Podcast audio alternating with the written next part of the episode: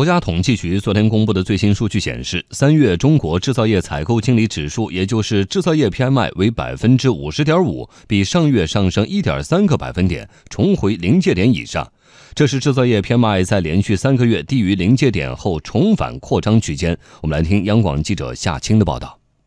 数据显示，春节过后，制造业逐步恢复正常生产，生产指数和新订单指数均升至六个月高点。其中，生产指数为百分之五十二点七，高于上月三点二个百分点；新订单指数为百分之五十一点六，高于上月一个百分点，连续两个月扩张加快，表明随着国家支持实体经济发展的减政减税降费政策逐步落地，供需两端有所回暖。同时，高技术制造业、装备制造业和消费品制造业 PMI 分别为百分之五十二、百分之五十一点二和百分之五十一点四。均明显高于制造业总体，其中农副食品加工和医药等制造业 PMI 均位于百分之五十三及以上，相对较高景气区间。交通银行首席经济学家连平分析认为，重要的是特别受关注的中小企业的相关指数出现了明显回升，这说明他们的经营状况有了明显的改善。这个呢，比市场的预期确实要来得好。这里面呢，一方面是需求确实是有改善，那么另外一方面呢，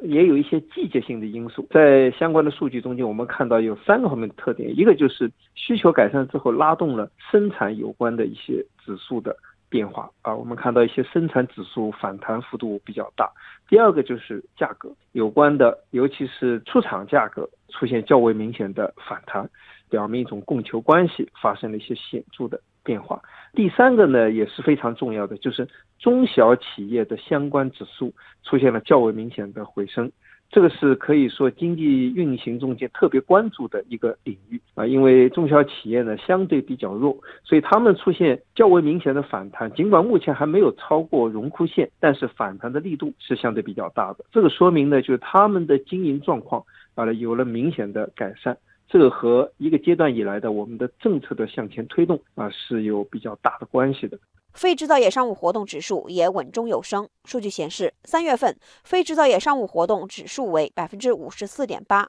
比上月上升零点五个百分点。实际上，从去年一年的情况来看，非制造业 PMI 一直在百分之五十三以上的较高位置运行。分行业来看，铁路运输、装卸搬运及仓储、邮政、电信、互联网软件。银行、证券和保险等行业商务活动指数位于百分之五十七以上的较高景气区间，业务总量快速增长，经营活动较为活跃。